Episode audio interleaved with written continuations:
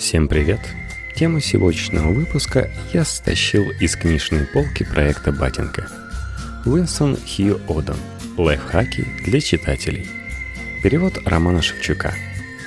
Оден писал стихи о любви, войне, политике, обществе, религии и получил Пулитцерскую премию за поэму «Век тревоги», точно уловившую состояние сознания современного западного человека. В 1962 году вышел в свет сборник «Рука красильщика», объединивший в себе лекции, эссе и афоризмы предыдущих 12 лет. В новом выпуске «Книжной полки» первая половина пролога к книге, посвященная воспитанию читателя.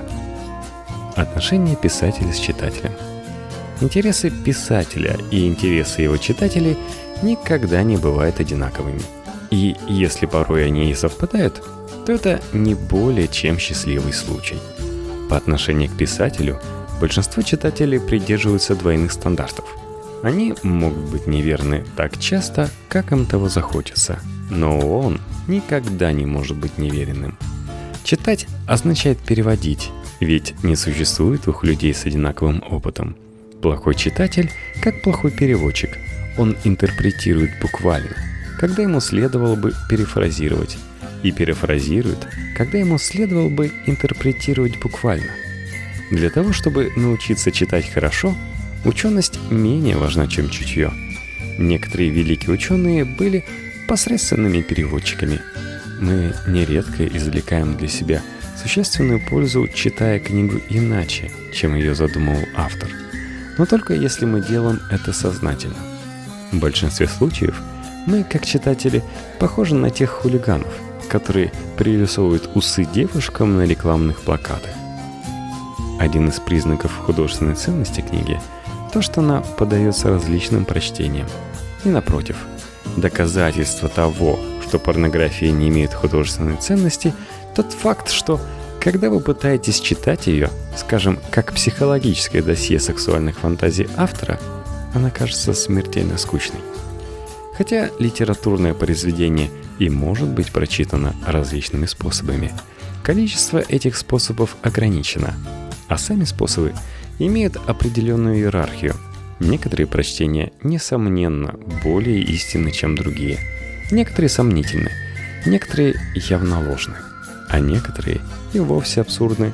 Вот почему для необитаемого острова лучше выбирать хороший словарь, а не величайшее литературное произведение – ведь словарь совершенно пассивен по отношению к читателю и вполне может быть прочитан бесконечным количеством способов. Мы не можем читать автора в первый раз так же, как мы читаем последнюю книгу признанного автора. В новом авторе мы склонны видеть либо исключительно достоинства, либо исключительно недостатки. И даже если мы видим и то, и другое, то не в состоянии увидеть связь между ними – в случае с признанным автором, если мы вообще все еще в состоянии его читать, мы знаем, что не можем наслаждаться достоинствами, которыми восхищаемся в нем без того, чтобы закрывать глаза на недостатки, которые мы осуждаем. Более того, наше суждение о признанном авторе всегда более чем просто эстетическое – Вдобавок к своей литературной ценности, его новая книга представляет для нас исторический интерес как творение человека, которым мы давно интересуемся. Он не только поэт или романист, но и персонаж в нашей биографии. Поэт не способен читать другого поэта, а романист – другого романиста, не сравнивая их труды с собственными. Во время чтения они думают про себя. «Мой бог, мой прадед, мой дядя, мой враг, мой брат – мы слабоумный брат. В литературе вульгарность лучше бескусицы. Точно так же, как дешевый портвейн лучше дистиллированной воды. Хороший вкус – дело скорее развлечения, чем исключение. И когда хороший вкус вынужден исключать нечто, то это делается скорее с сожалением, чем с удовольствием. Удовольствие ни в коем случае не безошибочный эстетический критерий, а просто критерий – наименее подвержены ошибкам. У ребенка любовь к чтению обусловлена удовольствием, но его удовольствие не дифференцировано. Он не способен отличить эстетическое удовольствие от удовольствия познания или мечтания. В юности мы осознаем, что существуют разные виды удовольствия, и некоторые из них не могут быть получены одновременно. Но мы нуждаемся в опыте других людей, чтобы распознать их. Идет ли речь о вкусе в еде или в литературе, юноша ищет наставника, авторитету которого он может доверять. Он ест и читает то, что рекомендует его наставник, и ему неизбежно приходится обманывать себя – он делает вид, что получает удовольствие от оливок или войны и мира. Хотя это и не так.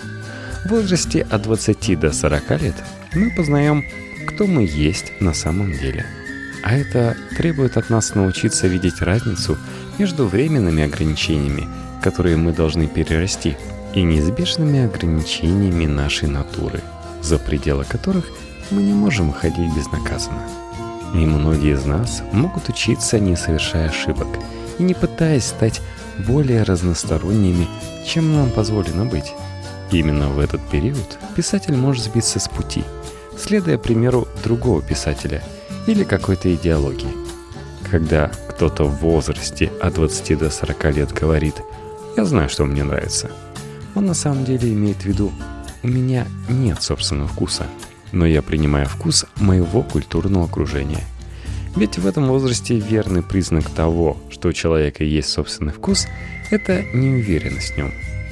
После 40 лет, если мы к тому времени не утратили собственную индивидуальность, удовольствие снова становится тем, чем оно было в детстве, подлинным критерием того, что нам следует читать.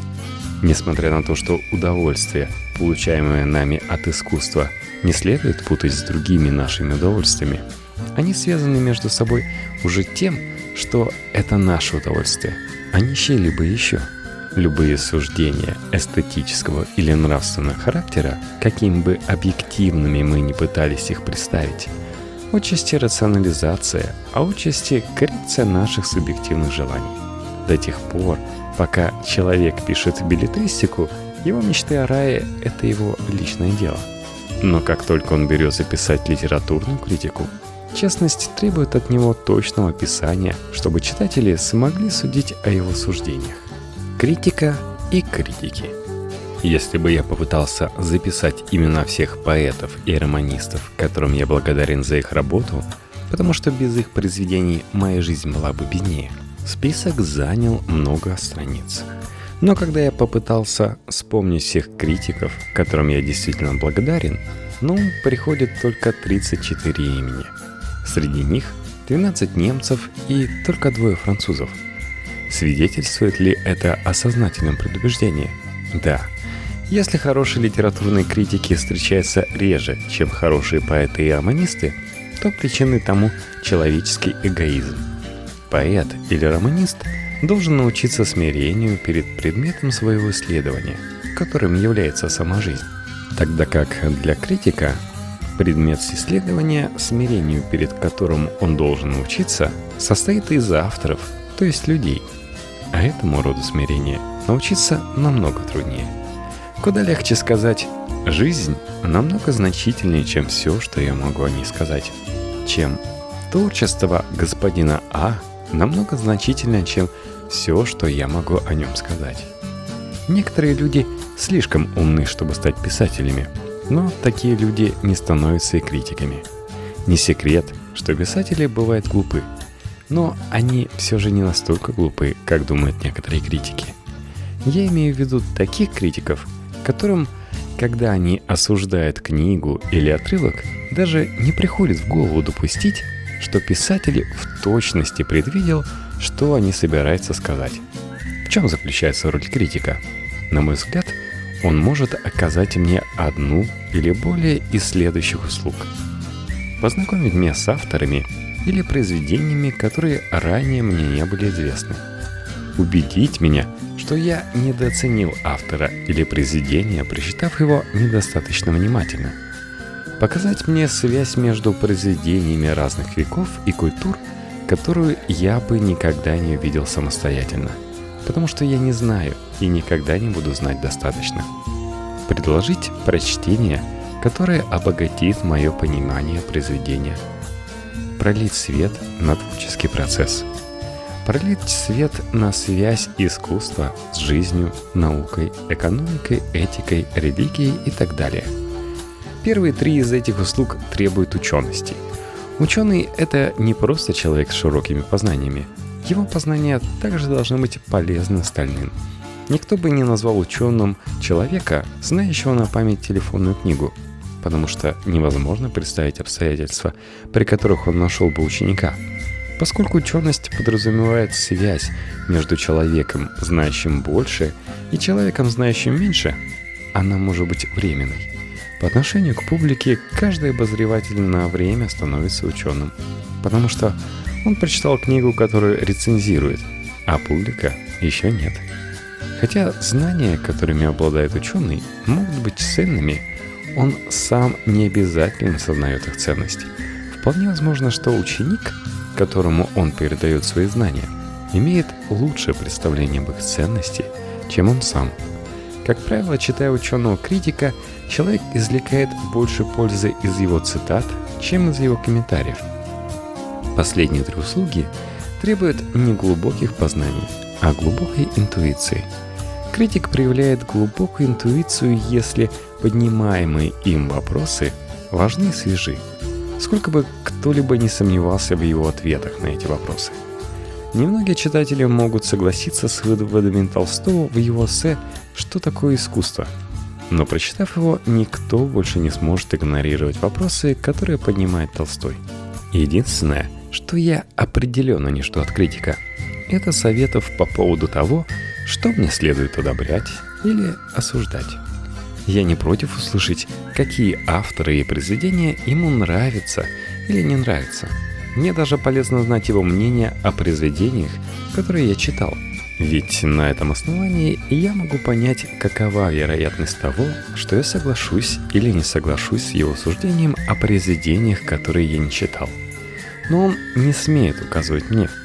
Ответственность за выбор книги лежит на мне, и никто в мире не может принимать это решение за меня критическим суждениям писателя всегда следует относиться с недоверием. В большинстве случаев они являются следствиями его споров с самим собой о том, что ему следует делать дальше, а чего избегать. Более того, в отличие от ученого, он обычно знает о работе своих коллег еще меньше, чем широкая публика. Поэт старше 30 лет может по-прежнему быть заядлым читателем – но вряд ли большая часть из того, что он читает, это современная поэзия. Немногие из нас могут искренне похвастаться тем, что они никогда не порицали книгу или писателя с чужих слов. Но многие могут похвастаться тем, что никогда не хвалили книгу, которую не читали. При писанию не протився злу, но побеждай зло добром. Во многих сферах жизни невозможно следовать буквально – но в области искусства оно соответствует здравому смыслу. Плохое искусство существует всегда, но любое отдельное произведение искусства – это только временное зло. Оно забудется или сменится другим. Таким образом, нет нужды нападать на него, потому что оно в любом случае канет лету. Если бы Макалей не написал свою рецензию на Роберта Монкомери, мы бы не считали его сегодня ошибочно хорошим поэтом. Единственный разумный путь для критика – это умалчивать о произведениях, которые он считает плохими, и в то же время активно поддерживать те, которые он считает хорошими, особенно если они игнорируются или недооцениваются публикой. Некоторые книги незаслуженно забыты, но нет книг, которые бы незаслуженно помнили. Некоторые критики утверждают, что их нравственный долг – разоблачать пороки писателя. Ведь если этого не сделать, он может навредить другим писателям. Несомненно, молодой писатель может быть сбит с пути истинного старшим писателем, но он скорее будет пленен хорошим писателем, чем плохим. Чем писатель сильнее и оригинальнее, тем опасней он для молодых талантов, которые пытаются найти себя. И напротив, произведения, которые были бы сами по себе плохи, нередко стимулировали воображение – и косвенно становились причиной появления хороших произведений других людей. О вкусах. Вкус человека нужно развивать, не утверждая, что его привычная еда, скажем, разваренная капуста, отвратительна. но убеждаю его попробовать должным образом приготовленное блюдо. С некоторыми людьми действительно быстрее добиваешься результата, когда говоришь им. Только вульгарные люди любят разваренную капусту. Достойные люди любят капусту такой, как ее готовят китайцы. Но такой результат оказывается менее устойчивым. Если я чувствую облегчение, когда обозреватель, чему вкусу я доверяю, критикует книгу, то это только потому, что издается так много книг, что я с облегчением думаю, ну вот, наконец, книга, о которой мне нет нужды беспокоиться. Но если бы он промолчал, результат был бы тем же самым. Нападки на плохие книги – это не только пустая трата времени, но и вред для характера. Если я нахожу книгу очень плохой, единственный интерес написания рецензии на нее может исходить от меня самого, от той демонстрации ума, остроумия и злобы, на которую я окажусь способен. Невозможно писать рецензию на книгу, не рисуясь. Есть только одно зло, связанное с литературой, которое никогда нельзя замалчивать. Но необходимо непрестанно и публично критиковать. Это искажение языка. Ведь писатели не могут изобретать свой собственный язык и полностью зависит от языка, который они унаследуют. Следовательно, если язык окажется искаженным, их произведение ждет та же самая участь.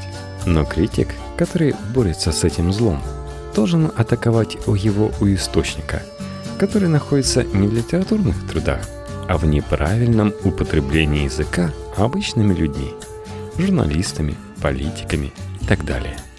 Кроме того, он должен сам соответствовать своим требованиям. Сколько сегодня найдется критиков в Англии или в Америке, которые были бы такими же мастерами языка, как был Карл Краус – но нельзя винить во всем обозревателей. Большинство из них, вероятно, предпочли бы писать только о тех книгах, какими бы плохими они ни были, которые они сами считают стоящими прочтения. Однако, если бы каждый обозреватель следовал такой своей склонности, по крайней мере, каждую третью неделю его колонка была бы пуста. Кроме того, Любой добропорядочный критик, которому никогда раньше не приходилось писать рецензию на новый сборник поэзии, знает, что единственным честным решением было бы дать несколько цитат без комментариев. Но если бы он так сделал, его редактор возмутился бы, что он не отрабатывает свои деньги. Тем не менее, обозревателей можно справедливо обвинить в их привычке категоризировать авторов. Сначала критики классифицировали авторов на древних или модернистов. Затем они начали классифицировать авторов по векам, скажем, августинцы или викторианцы. А сейчас они классифицируют по десятилетиям, писатели 30-х или 40-х годов. Скоро они, вероятно, начнут называть авторов по годам, как автомобили. Классификация по десятилетиям уже абсурдна – ведь она предполагает, что авторы перестают писать в возрасте около 35 лет. Термином «современный» слишком часто злоупотребляют.